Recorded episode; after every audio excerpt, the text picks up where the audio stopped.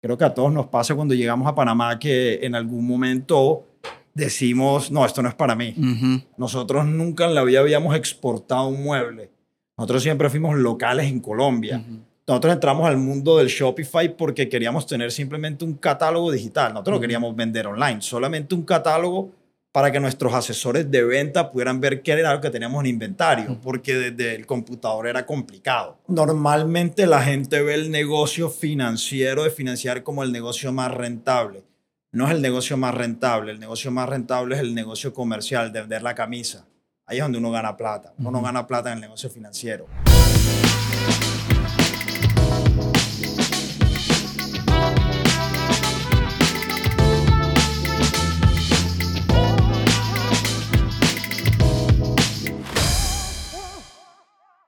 Bueno, nuevo episodio y episodio especial porque tengo un gran amigo, hermano eh, de la vida, de, Barranquilla, de la escuela, de todo, de, de infancia.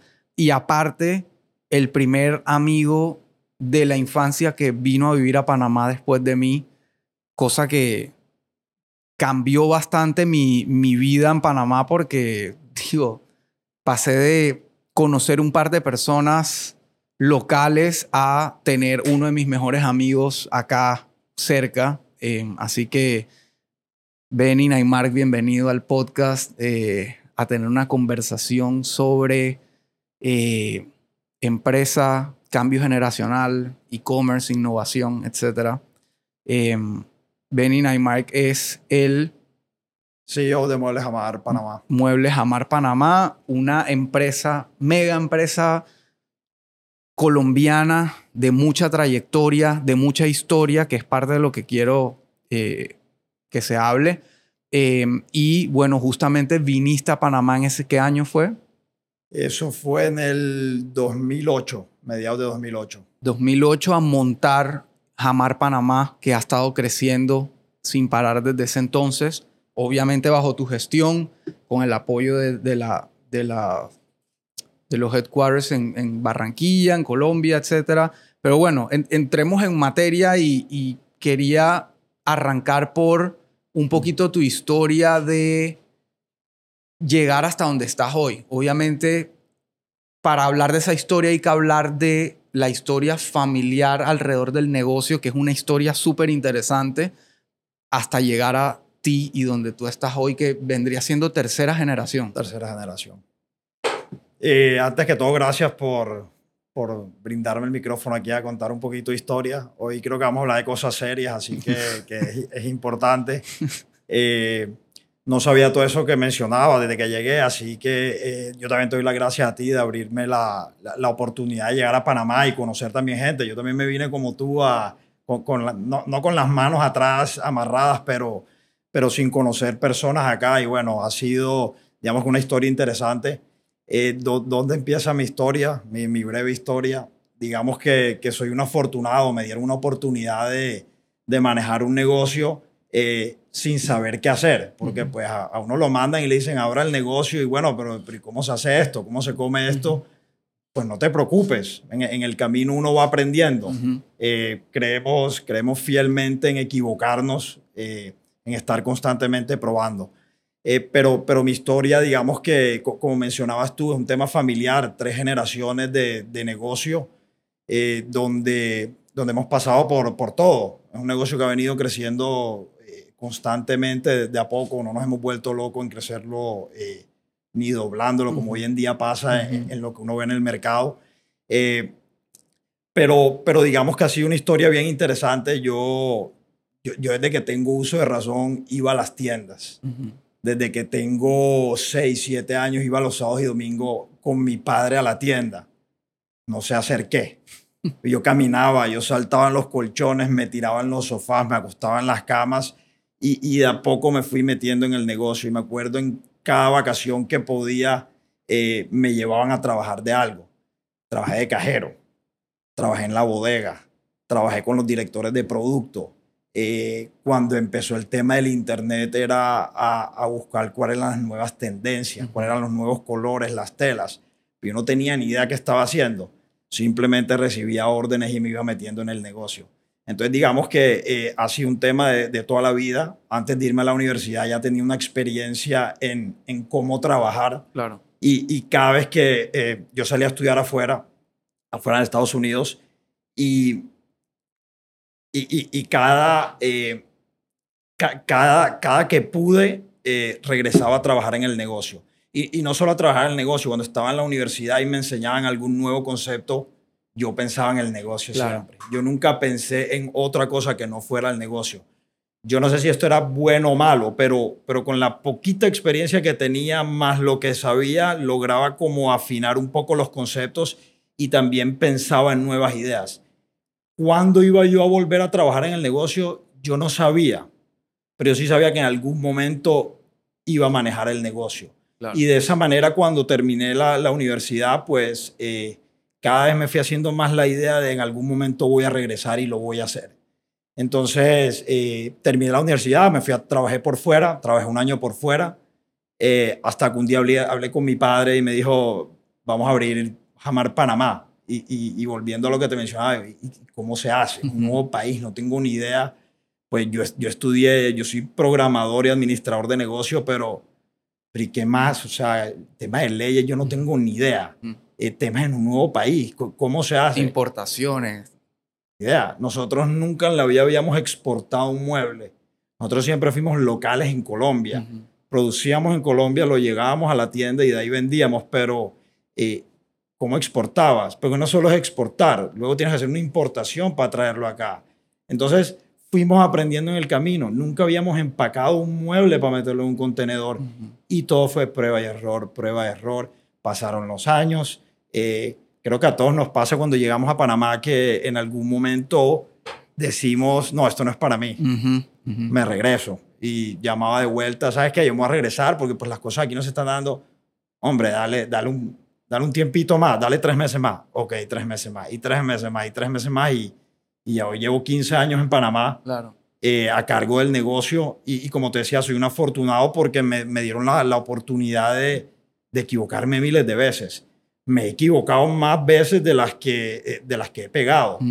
Pero vamos a seguir haciendo lo mismo. La única manera de, de, estar innovando constantemente y de, y de ser el líder es probando cosas nuevas. Total. Y, y definitivamente digo, es que todo alrededor de Jamar, o sea, lo que gira alrededor de Jamar es efectivamente una, una historia de éxito de un negocio que, un de los negocios más tradicionales del mundo del retail probablemente, que es los muebles, porque todas las casas necesitan muebles, y cómo ha ido evolucionando ese negocio, incluso con un modelo, un negocio tradicional con un modelo no necesariamente tradicional, y, vamos a llegar ahí, pero hoy casualmente cuando veía, antes de, cuando empecé a preparar como las preguntas o los puntos a tocar, me llamó la atención que conecté algo que es innovador hoy que para mí Jamar viene haciendo casi desde su existencia, que ahora te lo comentaré a ver si tú piensas igual, pero, pero en efecto, o sea, volviendo al tema de tu historia,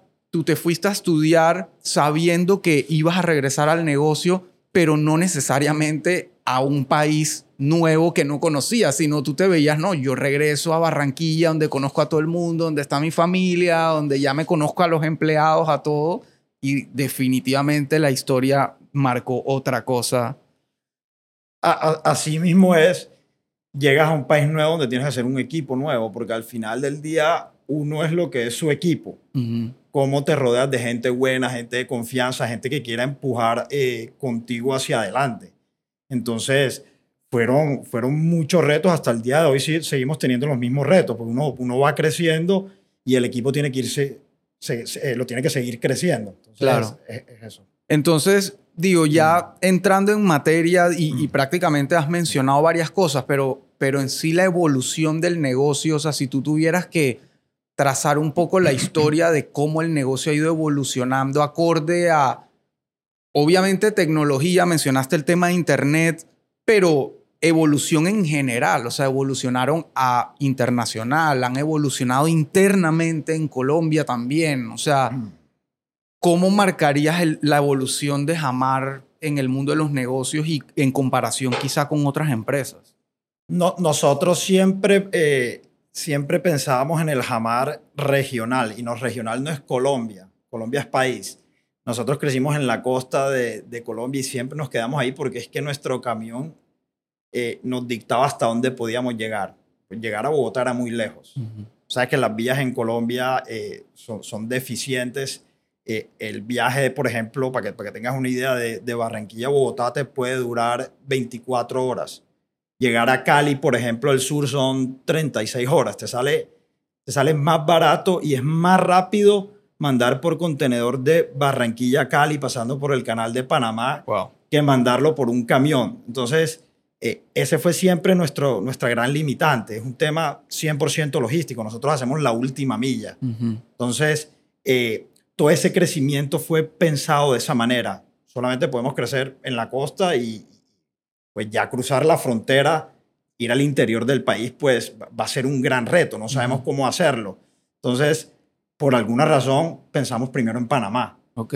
Y de esa manera creció Panamá. Entonces, ya, ya Panamá consolidado, pues el, el siguiente reto es, bueno, ya Panamá creció, ahora necesitamos crecer Colombia. Y Colombia ha pasado por, por muchos altibajos, eh, temas de, de, evaluación de la moneda, temas de, de, de riesgo, de seguridad. Eh, siempre hay algo pasando en Colombia.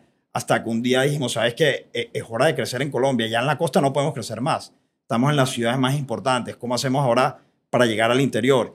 Y fue con pequeñas pruebas, pequeños pilotos. Nosotros creemos mucho en los pilotos. De a poquito. Si toca subsidiar la logística, hasta allá la vamos a hacer.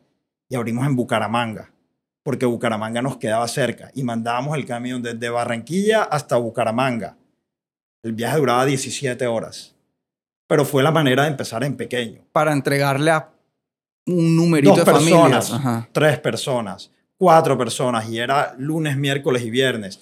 Luego eran todos los días, pero de a poquito. Nunca, nunca nos vamos eh, con todo lo que tenemos, nunca invertimos mucho, sino vamos de a poco, vamos entendiendo, eh, vamos rompiendo las hipótesis y de esa manera crecemos. Luego funcionó Bucaramanga, óyeme, ¿por qué no Medellín? Medellín queda al lado. Luego, ¿por qué no Bogotá? Y hoy en día ya tenemos una posición importante en Colombia. De hecho, somos líderes en, en Colombia.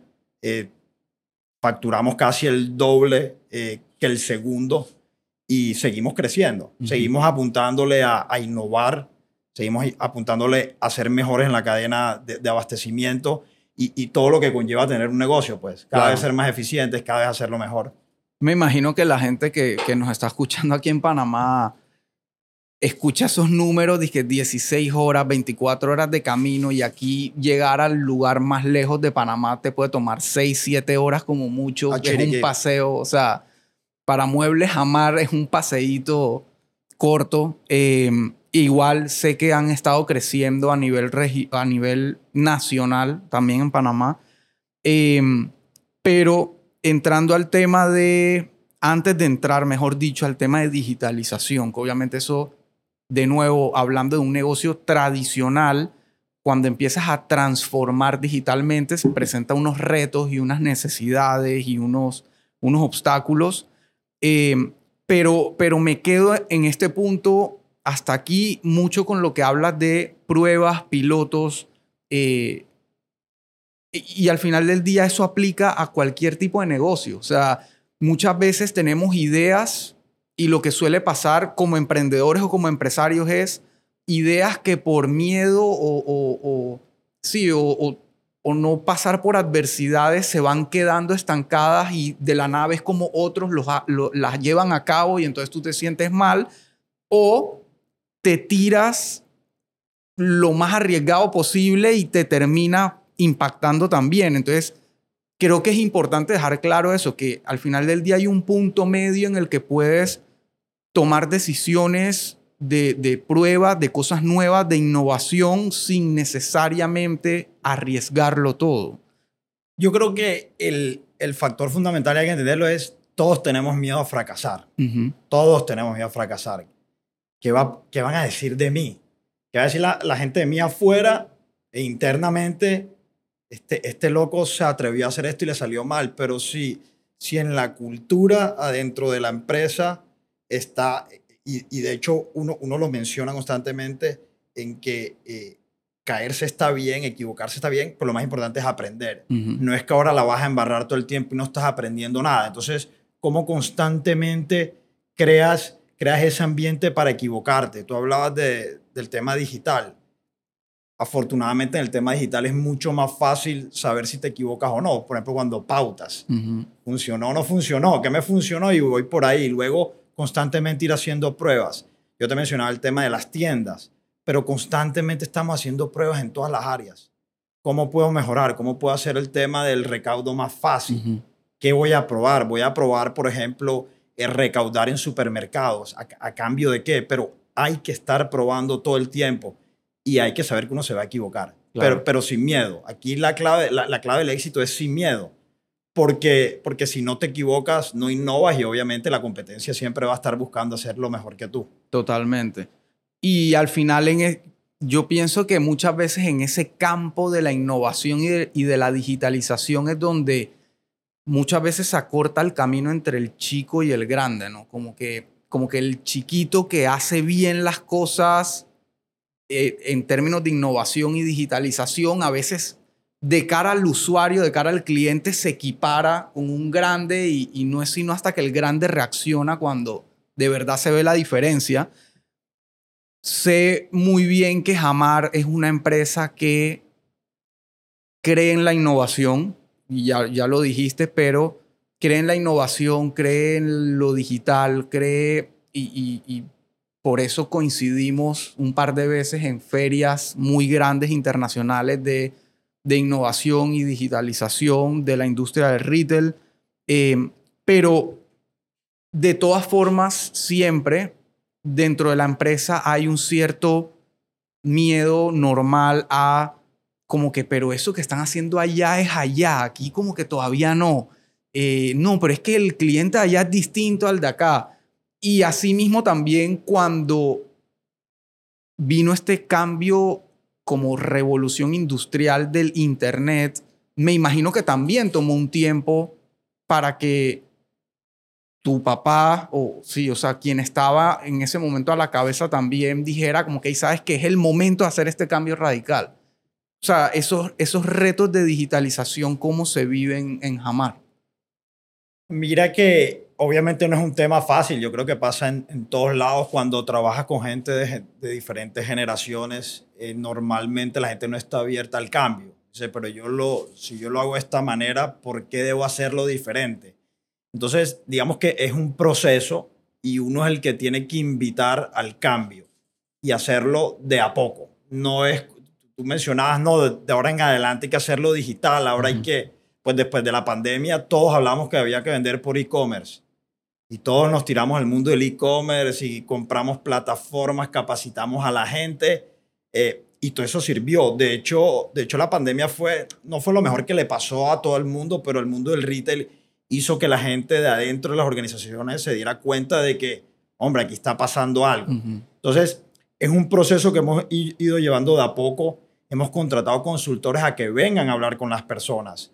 No es que yo vi algo, nos encontramos en la feria y tú te encontraste con la gente de Jamar en la feria. Y hemos ido llevando a la gente de a poco a las ferias para que vean qué es lo que está pasando en el mundo. Eh, lo que mencionabas, no es que los americanos lo hacen de esa manera, aquí no podemos. Eso es típico. Pero porque no rescatamos algo bueno que hagan ellos acá y lo podemos implementar, porque es que tarde o temprano va a llegar. y, cada vez los tiempos se están achicando. Antes el tema del e-commerce, no, nos llevan 10 años de distancia. Hombre, ya no tanto. Ya tiene factores como Amazon, ya la gente pide por internet y le llegan en contenedores. O sea, el mundo está cambiando cada vez más rápido. Correcto. Pero de vuelta, es un proceso eh, en el que la gente se tiene que ir metiendo a poco y yo creo que las nuevas generaciones, pues nuestro reto es cómo hacemos que las generaciones, eh, no les voy a llamar viejas, pero con más experiencia entiendan de este mundo y de a poco se vayan dejando llevar. Uno al final del día necesita las ideas de estas personas. Uno solo no va a poder. Uno tiene que saber qué es lo que le ha funcionado a la gente con lo nuevo que está y cómo mezclas todo. Totalmente. Y, y así entrando ya en materia de e-commerce y, digitalización, em, en términos de, de nuevo, hablando de un negocio tan tradicional como es una mueblería, tan tradicional físicamente hablando aparte, porque estamos hablando de algo que tú quieres ver, quieres ver, quieres entender las dimensiones, imaginártelo, tocar el material, ver qué tan cómodo es, desde una cama para un niño hasta la sala donde vas a compartir con tu familia. Pero efectivamente, tanto la evolución de la humanidad como el golpe que dio la pandemia sobre la mesa te lleva a entender que el mundo está cambiando, que el usuario está cambiando y que, que es la parte que yo, no me, que yo no me canso de repetir. No importa dónde termine la compra, lo importante es que tu usuario tenga por dónde llegar. Y hoy en día, y tú lo sabrás muy bien, lo normal, lo más estadísticamente más alto probablemente es que ese journey de ese cliente arranca en digital. Y así sea para ver dónde queda la sucursal más cercana, arranca en digital. Entonces hay que estar en digital. Ahora, ¿cómo preparas la experiencia para que pueda hacer más de dos o tres cosas estando en digital? Ya es el otro tema donde unas empresas toman más la ventaja que otras.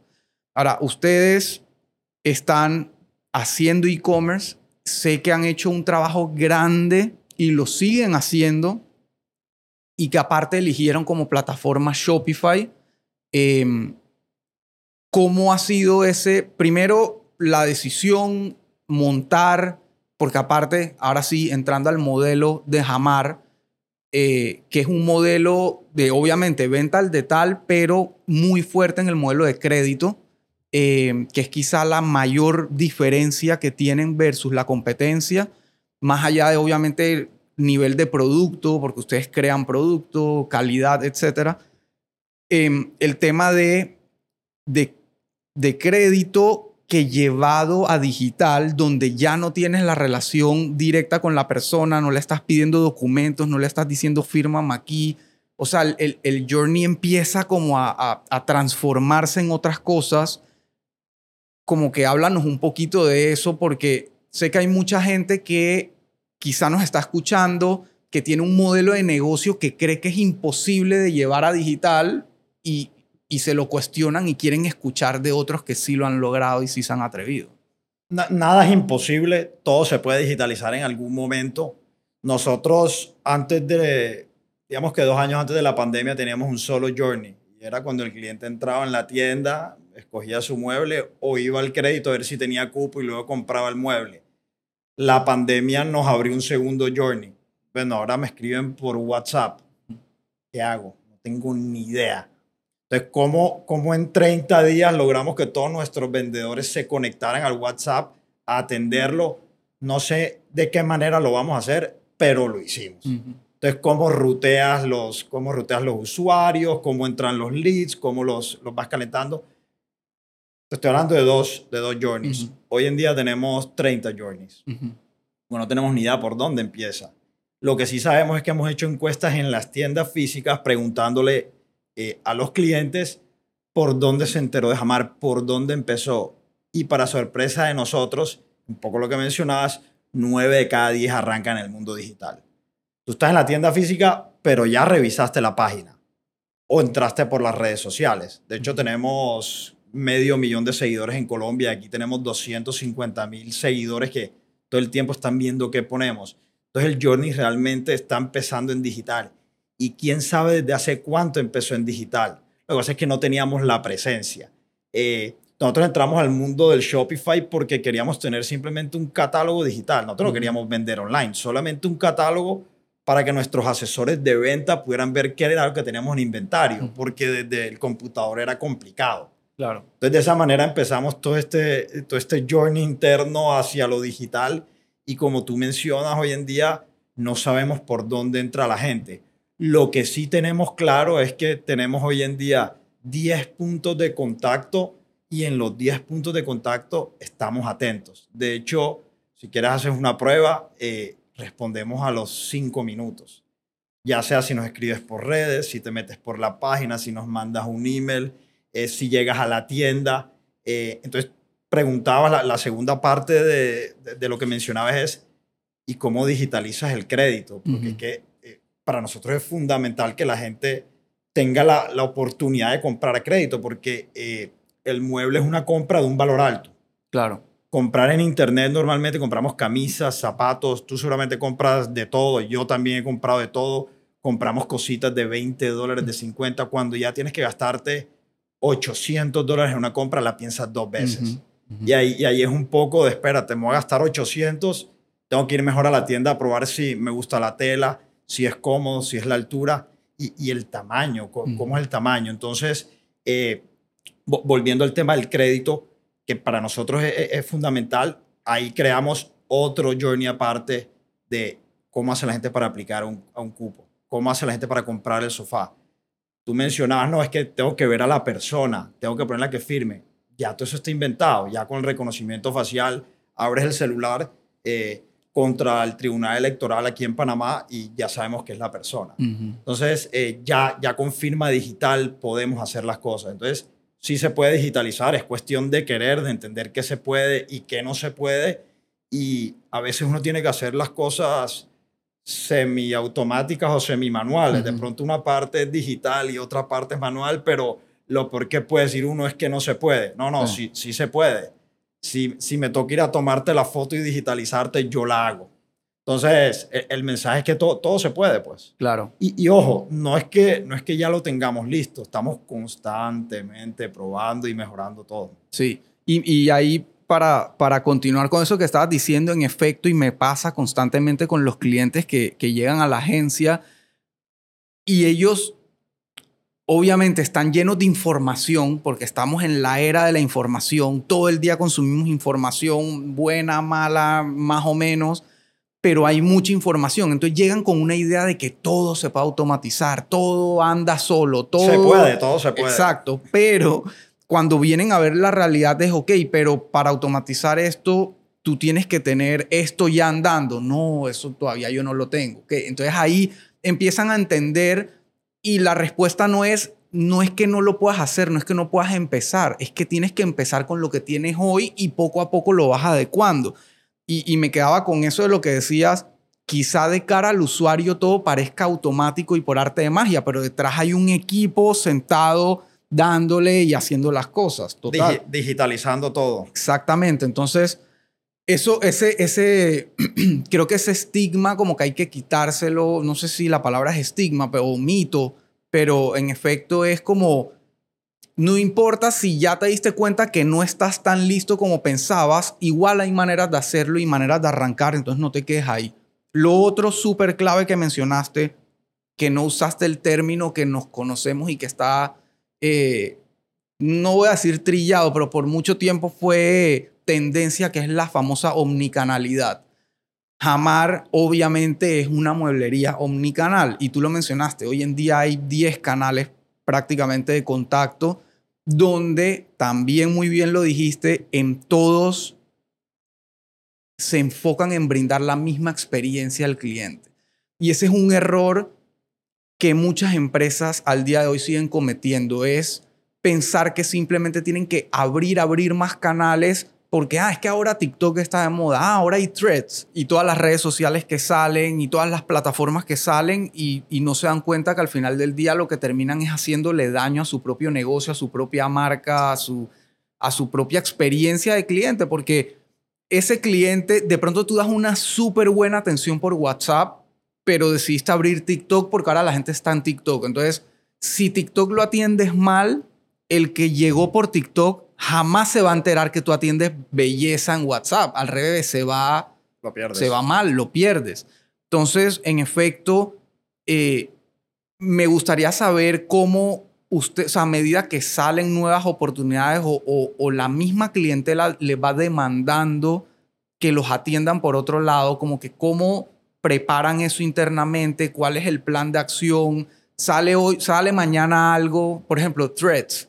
Jamás están threads digamos que lo abrimos porque todo el mundo abrió, pero lo cerramos ahí mismo. O sea, no, no, teníamos interacción. Lo mismo nos pasó con Twitter. Twitter no es un canal importante para nosotros, dejamos de atenderlo. Nos enfocamos en donde hay interacción y, como tú mencionabas, dar el servicio correcto ahí, porque de qué te sirve estar en todos lados si no, si no lo vas a atender. Claro. En algún momento, porque es algo que he escuchado bastante en otras empresas, pero en algún momento de, este camino de digitalización, se planteó en la mesa una, una idea de canibalización entre digital y físico. Es una buena pregunta.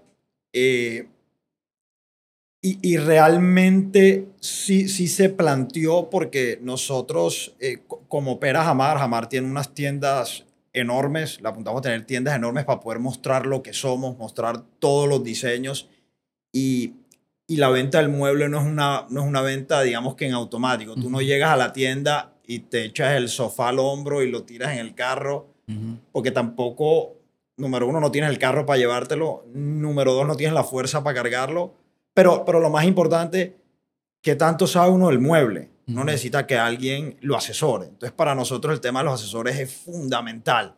Cuando hablas de canibalización, cuando entra el tema de e-commerce, bueno, y, esa venta del e-commerce no le está cayendo al asesor de venta. Entonces, el asesor de venta no está impulsando la página, no está impulsando que tenemos muchos más modelos, porque por el, por el otro lado, en las tiendas físicas, eh, tienes una limitación de espacio.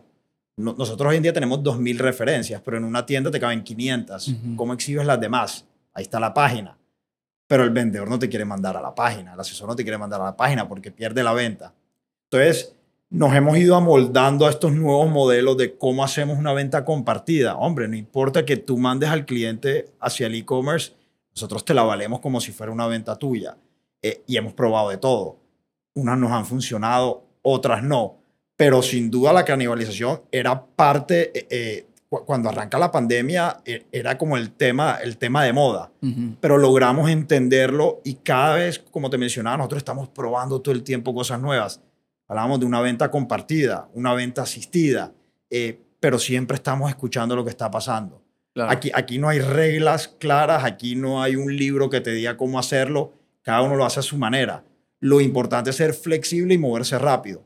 Porque uno no sabe, uno no sabe con todo este tema de tecnología hacia dónde va. Lo importante es ir de a poco, pero ir pegando, ir mojándose los pies, como, como quien dice. Sí, total. Y en efecto, o sea, es, es una, un tipo de canibalización porque usualmente la empresa que no tiene ese concepto de vendedores, asesores, que son una parte clave del negocio, sino que hey, yo tengo esta tienda de artículos deportivos donde hay unos asesores que no necesariamente comisionan, se ganan un salario y tengo mi página web, entonces se pregunta como que, ah, pero el que viene por acá, yo lo pude haber traído para que vea más de lo que yo tengo, entonces hacen esas preguntas y al final del día es, hey, ese usuario que o ese cliente que eligió un canal u otro, tú no lo puedes forzar a que haga una cosa u otra, tú al final quieres que igual te compre que, conozca tu marca, que conozca tu producto y al final la plata va a la misma cuenta de banco. Pero tu caso efectivamente es un caso donde ya la canibalización no es e-commerce o la tienda física, es esa persona que sí, que sí le hace diferencia en su bolsillo dónde compra el cliente. Claro, ahí, ahí hace todo el sentido.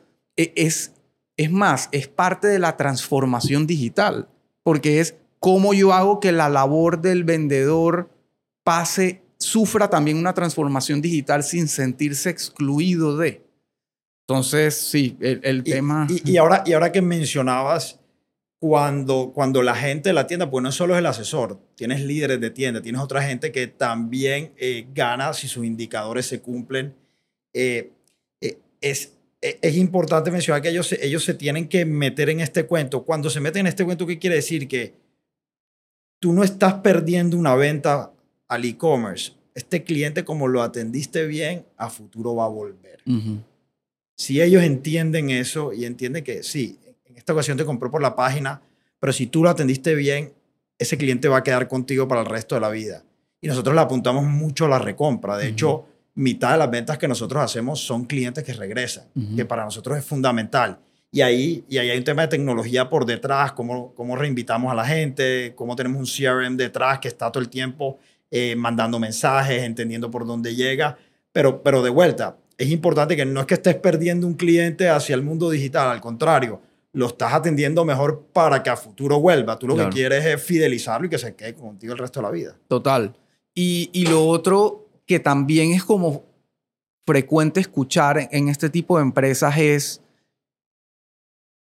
desarrollo mi canal digital, desarrollo mi e-commerce pensando que en algún momento voy a poder ahorrar en o dejar de invertir en espacios físicos, vendedores, etcétera. están pensándolo de una forma de cómo achico esto para agrandar esto, que no es descabellado, pero tampoco necesariamente es la forma de verlo. Es cómo amplío mi negocio aprovechando la inmensidad de lo digital eso es algo que en algún momento salió en la mesa de, de, ok, ahora que en Internet sí tengo los 2.000 productos, puedo hacer tiendas que tengan 50 en vez de 500. Y por otro lado veo que hacen megatiendas, que es, es un tema también relevante de lo que han logrado en Bogotá, por ejemplo. No sé ahí que... Digamos que tú no puedes ir en contra de la tendencia. Y volvamos al tema de Estados Unidos eh, en Estados Unidos no hay ninguna empresa aparte de Amazon y son dos o tres más donde hagan el 100% de sus ventas online. Eh, para los retailers tradicionales que lo hacen muy, muy, muy bien en Estados Unidos, creo que es como el 10 o el 15% del total de sus ventas son en el canal digital. De resto, la gente todavía va a la tienda física. Entonces, partamos de ahí. Tú puedes seguir invirtiéndole a tu canal digital, no vas a pasar del 15%. Los americanos que lo hacen mucho mejor que el resto del mundo, ahí sí dictan, digamos que la, tendencia. Entonces, quedémonos ahí, porque nosotros sí seguimos mejorando la atención, eh, seguimos innovando, metemos plataformas, probamos eh, realidad aumentada, realidad virtual, AI, pero, pero hasta cierto punto. Aquí la clave del éxito es cómo piensas en, en, ampliar tus canales, cómo, cómo puedes estar más cerca del cliente. Lo que sí es una realidad es que a la gente ya cada vez le da más pereza ir a un lugar. Cada vez hay más tráfico, cada vez hay menos tiempo, cada vez tenemos más cosas por hacer. Entonces la pregunta es cómo tú estás ahí en el momento de, la oportunidad. Cuando tú vas a comprar un mueble, tú no te levantas hoy y dices, yo quiero un sofá. Puro cuento. Tú, tú te demoras tres meses hasta que si es qué color quieres, qué necesitas, tienes que hacer un shopping de precio, lo haces en el mundo digital o lo haces en el mundo físico. Entonces, ¿cómo estás tú en todo ese, en, todo ese tiempo? ¿Cómo, ¿Cómo, amplías tu tienda? Si la gente no está viniendo a la tienda, ¿cómo hago para llevarle la tienda a la casa al cliente? No es que las dos compitan, no, es cómo, cómo le llevas la tienda al cliente a la casa.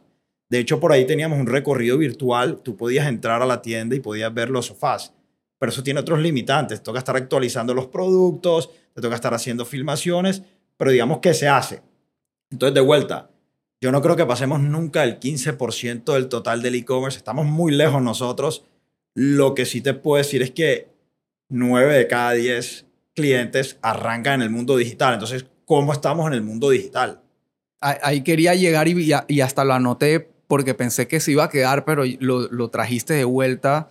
Y es exacto, 15%, 5%, lo que sea de venta directamente en digital, pero la venta que trae digital al negocio toda, todo, O, sea, yo, o sea, yo te dije 9 de cada 10, pero yo creo que es el 100%. Hoy en día estar lejos de la tecnología es, imposible, ya uno hace todo. Claro. Uno, uno, paga la, la cuenta de luz, paga el teléfono, paga, paga el internet, paga la televisión, todo, todo es digital. Pues. Sí. Y, y, muchas veces la gente lo pasa por alto, pero es de, o sea, cosas tan básicas como desde cómo se ve tu feed de Instagram y la información que muestras que ayude a que Vicky, mi esposa, que la conoce bien, su motor de búsqueda número uno cuando ella quiere algo de la casa es Instagram, no es Google. Yo soy Google. Vicky es Instagram y, ella busca la marca o busca la tienda y ahí ve el feed y empieza a comparar y de ahí va llegando a su decisión de, ok, voy a ir a ese local en mi carro a tal. Son dos journeys diferentes. Tú arrancas en Google, la otra arranca en Instagram. ¿Cómo estás en, en ambos momentos? Exactamente. Entonces, yo siento que hoy en día todavía pasa. Eh, siempre nos solemos comparar con, no, es que los gringos están en otro, en otro nivel y tal. Y yo estoy seguro que, obviamente, guardando las proporciones, allá también habrán empresas que hoy en día están cuestionándose una cosa u otra y nosotros solemos como desmeritarnos o, achicarnos. Y, y al final del día no es así, pero internamente sí hay muchas empresas y empresarios que se siguen cuestionando el tema de digital y de cómo impacta en el revenue final del negocio. No estamos hablando de si se vende mucho online o no, no, de cómo hace que venda más tu negocio independientemente de si vendes directamente en línea o no. Eh, y, digo, las, estadísticas y, y los demográficos son crudos. 2025, más del 60% de la fuerza laboral mundial va a ser de generaciones digitales, gente que nació ya con internet, con el celular. Nosotros ya nosotros vivimos el no internet a internet y hacemos todo en digital, pero hoy en día los nuevos tomadores de decisiones y gente con poder adquisitivo nacieron con eso, o sea, ellos no conocen algo que no sea digital. Entonces ahí es donde uno se pregunta, o sea, ¿de verdad tienes dudas todavía de que tener una buena presencia digital es innecesario y, y ahí es donde va a marcar un antes y un después para muchas empresas. Es un proceso. Los que arrancaron antes, obviamente hoy están felices, pero los otros en algún momento van a tener que arrancar. Y les va a tomar tiempo. Tiempo, recursos, recursos no solo de plata, recursos de personas. El mismo tiempo es un recurso, entonces de alguna manera hay que, hay que empezar. Tú mencionabas que los empleados hoy van a ser 100% eh, digital, los compradores van a ser 100% digital, tus clientes van a ser 100% digital. Entonces, ¿de qué hace sentido? Tú todavía estás pautando en el periódico, en el periódico físico, pero tus clientes no están leyendo el periódico físico. Entonces, ir entendiendo lo, lo que va pasando y como te mencionaba, todos los meses va cambiando. Uno tiene que estar muy cercano de la realidad de lo que está pasando, volviendo al tema de la tienda física. ¿Qué está pasando en la tienda física? Ir a hablar con el cliente ahí, escucharlo. ¿Qué viniste a buscar? ¿Por dónde te enteraste? ¿Cómo fue tu journey? ¿Por dónde empezaste? Esa, encuesta de 9 de cada 10, eso lo hicimos en la tienda. Claro. Eh, entonces, es eso. De a poco, a todos nos va a tocar hacerlo en algún momento de la vida. Eh, es cuestión de, arrancar.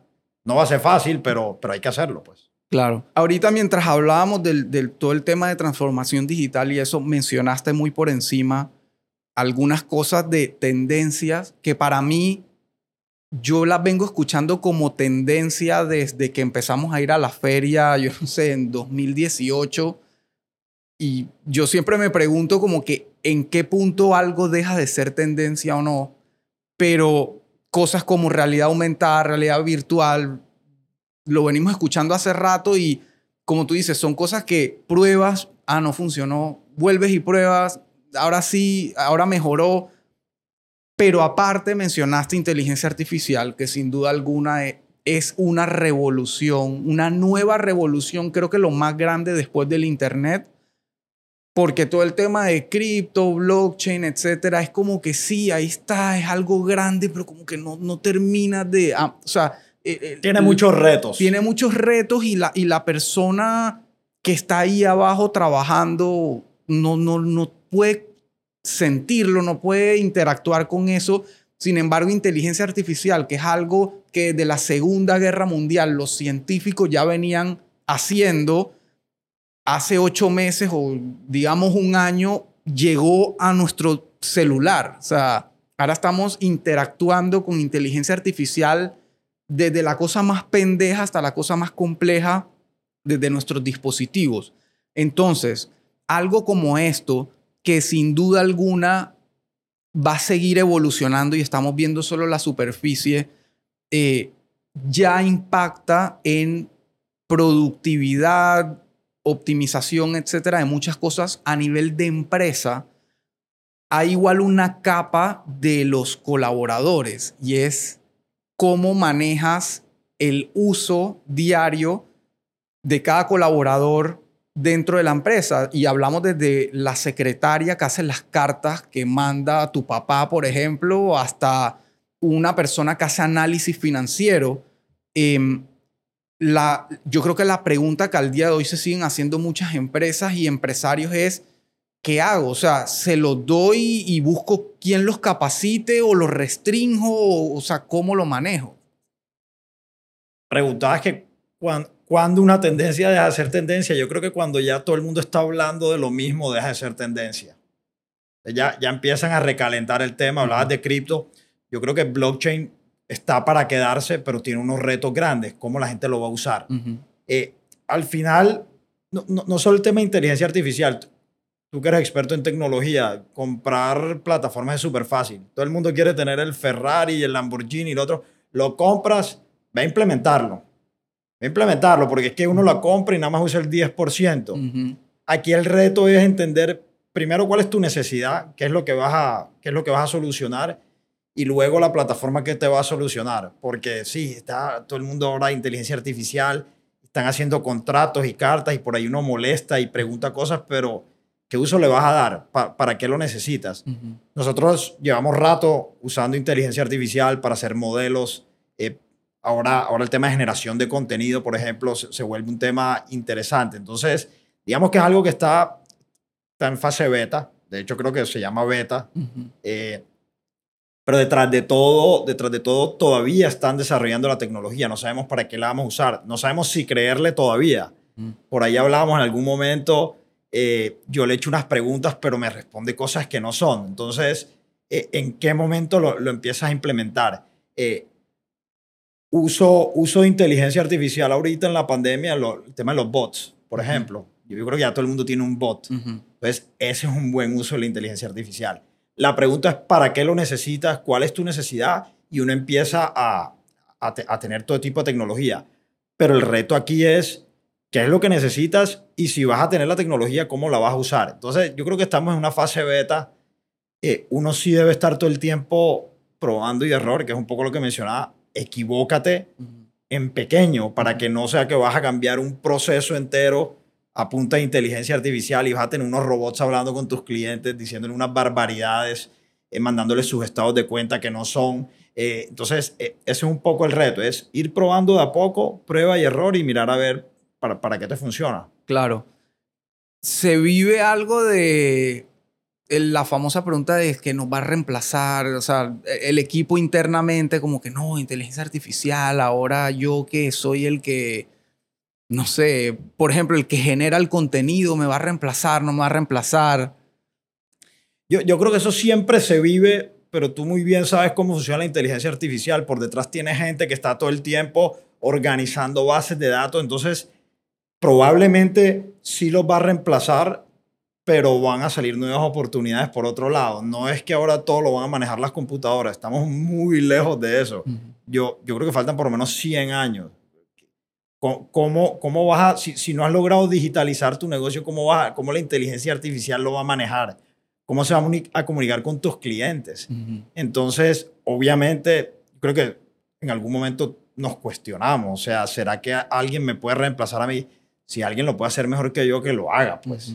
Obviamente yo tengo otro, otro tipo de mentalidad de, de, que si me toca perder mi puesto, lo, lo, lo pierdo, pero que y me reinvento. Me reinvento, pero que a la empresa le vaya mejor. Claro. Pero digamos que no todo el mundo piensa de la misma manera. Entonces, eh, tema de la tendencia, cuando todo el mundo habla de la tendencia, entonces nos asustamos. Volviendo al tema del blockchain, ahora todo es digital, que ya el efectivo no se va a utilizar, hombre. Creo que el, el 90% de la gente todavía usa efectivo a nosotros todavía las cuotas, el 70% de la gente viene y no las paga. Los otros te lo mandan por Yapi. Sí, la gente se ha digitalizado, pero todavía la gente viene y paga en la tienda. Entonces, estamos todavía lejos, pero no podemos cerrarnos los ojos. Algo interesante está pasando. Total.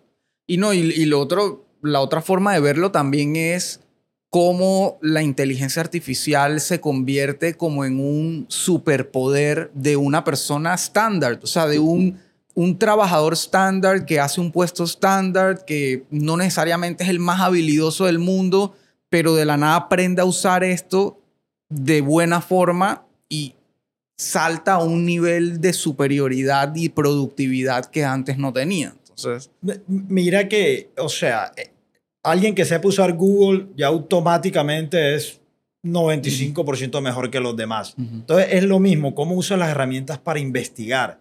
Hoy en día uno se mete en, YouTube a ver videos de cómo arreglar el televisor, cómo arreglar el computador, eh, cómo, cómo, la llave del agua, cómo, cómo la muevo. Entonces yo creo que ya, ya se acabó la era de las excusas. Ahora ve y busca y, y, tú mismo soluciona, pues. Exacto. De, de ser autosuficiente, autodidacta, o sea, educación hay en todos lados. Y te, te, pongo un ejemplo de, de mi hijo. Eh, no le gustan las clases de, natación, tiene dos años y medio. Me metí en YouTube a ver tips de cómo darle clases de natación. Agarré tres cositas, ya mi hijo nada, ya lo meto debajo del agua, aprendí a cómo ponerle juegos abajo, entonces ya no necesitas una profesora de natación. Te metiste en internet, buscaste la manera de hacerlo y obviamente mucha paciencia. Claro. Toca de, a poquito, pero ahí está, las soluciones están. Entonces tú hablabas del trabajador, el trabajador tiene que buscar las maneras, uno no le puede entregar todo. Te pongo un ejemplo, por ejemplo, en las inducciones que hacemos cuando entra alguien nuevo, lo primero que yo le digo, vean, nosotros no podemos explicarles 73 años de historia en una hora. El reto es de ustedes, así que les voy a dar un solo consejo, pregunten pregúntenle a todo el mundo, pregunten cualquier cosa, porque nosotros también aprendemos de ida y vuelta. Entonces, e, ese es como el mensaje. Hoy en día está todo, es simplemente uno tiene que ir a buscarlo. Total. Cerrando el tema de tendencias, una de las que mencionamos, realidad aumentada, donde básicamente tienes un Amazon que te proyecta en una mesa esta taza y probablemente es mucho más fácil de hacer, pero cuando hablas de un mueble donde tienes que ver si de verdad cabe en el espacio, etcétera, eh, es algo que ustedes, eh, primero, si hacen hoy y segundo, qué tan complejo y hasta dónde se puede llegar y si de verdad le da ese valor agregado al cliente. Es muy complejo hacerlo porque tienes que mapear tus productos si, si tu producto desde que lo haces no está mapeado en tridimensional en el sistema, luego generar esa imagen se hace complejo. Entonces, nosotros sí lo hicimos y probamos, no, no probamos con las 2.000 referencias, probamos con 20 referencias, luego probamos con 50. ¿Qué, qué pasa? Eh, el consumidor todavía no está listo para usar la tecnología. De hecho, ya tú puedes ver varios de nuestros muebles en tu casa, en tu espacio, porque hoy en día la gente Hoy en día no siempre. La, gente no tiene ni idea cuánto, cuánto mide tu cuarto. ¿Tú sabes cuánto mide tu cuarto? Ni idea. me preguntaron ayer. Tu apartamento sí sabes. Sí. Pero tu cuarto no. Entonces, ¿cómo me comunico yo contigo? Mi cama mide tanto, te toca sacar el metro. La gente no sabe usar el metro. El metro es complicado, ¿cierto? Como que lo, lo, tiras y se recoge. Eh, Usualmente necesitas a dos personas para que, que, que lo pise y el otro lo, lo jala. Entonces, es complejo y la gente todavía no está lista para la tecnología. El, segundo tema es los equipos no están listos. Para la gente que tiene iPhone es, fácil, para Android es un poco más complejo. El 90% de nuestro tráfico viene de Android. Entonces, digamos que este es el típico caso de que teníamos la tecnología, pero el consumidor no estaba listo. Ahí está la tecnología, dejamos de usarla. No la estamos usando. Que si la vamos a usar a futuro, 100%, pero no ahora. Entonces, apagamos el proyecto y seguimos a otros proyectos. Claro, total. Y, no, y, aparte que es muy distinto decir, yo vendo tazas que yo fabrico, estos son los tres modelos de taza que tengo, aquí está la realidad aumentada, perfecto. Ahora cuando baja primero la dimensión de lo que tú vendes y que aparte rota porque hay temporadas, hay cambios de tela, hay cambios de materiales, de tamaños, etcétera, es como que cuando o sea, ¿cuándo te pones al día con todo lo que hay que hacer? No, no es tanto ponerte al día, sino que inviertes en plata y en tiempo para sacar el modelo que probablemente en un mes se vendió y ya no lo necesites. Entonces, una rotación alta de productos, entonces es plata que estás invirtiendo y te, y te vas gastando. Claro, que de por sí en un momento y al día de hoy, algo tan sencillo como de cara al usuario, la foto que está en internet, en la página web, es recursos que están invirtiendo en personas, plata, etcétera, tomando esas fotografías de múltiples ángulos para que las puedan ver online. Em, y aquí llegué a la, a la tendencia que hay hoy en día, que para mí es el pan y mantequilla de Hamar, que es el buy now, pay later. Compra ahora, paga después. O sea, eso es crédito y es lo que Jamar ha venido haciendo históricamente. Voy a la tienda, me enamoré de ese sofá, cumplo con las condiciones mínimas y prácticamente nada más espero que me lo lleven a la casa y lo voy pagando. Ahora es una tendencia, quizá porque vieron la oportunidad de aplicar un modelo como ese a todo, a un zapato, a una camisa, a un adorno, etcétera, pero para Jamar eso ha sido la esencia siempre. Llevamos el primer crédito lo dimos hace 65 años. Se vendieron a dos cuotas. De hecho, ahí tenemos la factura en el headquarter en, en Barranquilla. Pero eh, eso ha sido el día a día de nosotros. Eh, es un modelo complejo y de mucho riesgo. No, no hacerlo bien conlleva muchos problemas, que la gente no te pague. Eh, también el, el, costo de la plata. No estamos acostumbrados a, a medir el costo de la plata. o sea, ¿cómo, ¿Cómo medimos? Está bien, yo te doy un sofá, pero esa plata a mí me cuesta algo. Y a veces no lo metemos en los números y no calculamos bien. Eh, entonces sí, es la, es la, nueva tendencia, es la que la gente le está apuntando. Creo que todos se quieren meter, pero hay que hacerlo bien. Hay que claro. hacerlo bien, hay que entenderlo bien. Creo que es un tema, un tema bastante complejo. Eh, los bancos lo han hecho siempre. Uh -huh. Esto no es nada nuevo. Eh, con las tarjetas de crédito, con los préstamos personales, con las hipotecas. Entonces, es un negocio que lleva mucho tiempo. Eh, igual, el que lo quiera hacer, de a poco. Claro.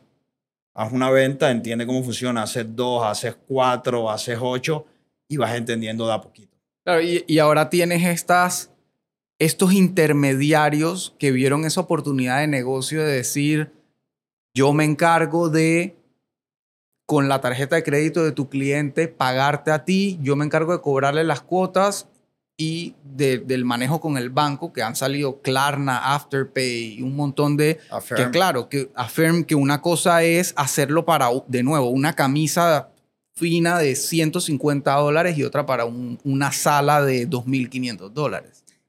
Normalmente la gente ve el negocio financiero de financiar como el negocio más rentable no es el negocio más rentable. El negocio más rentable es el negocio comercial, de vender la camisa.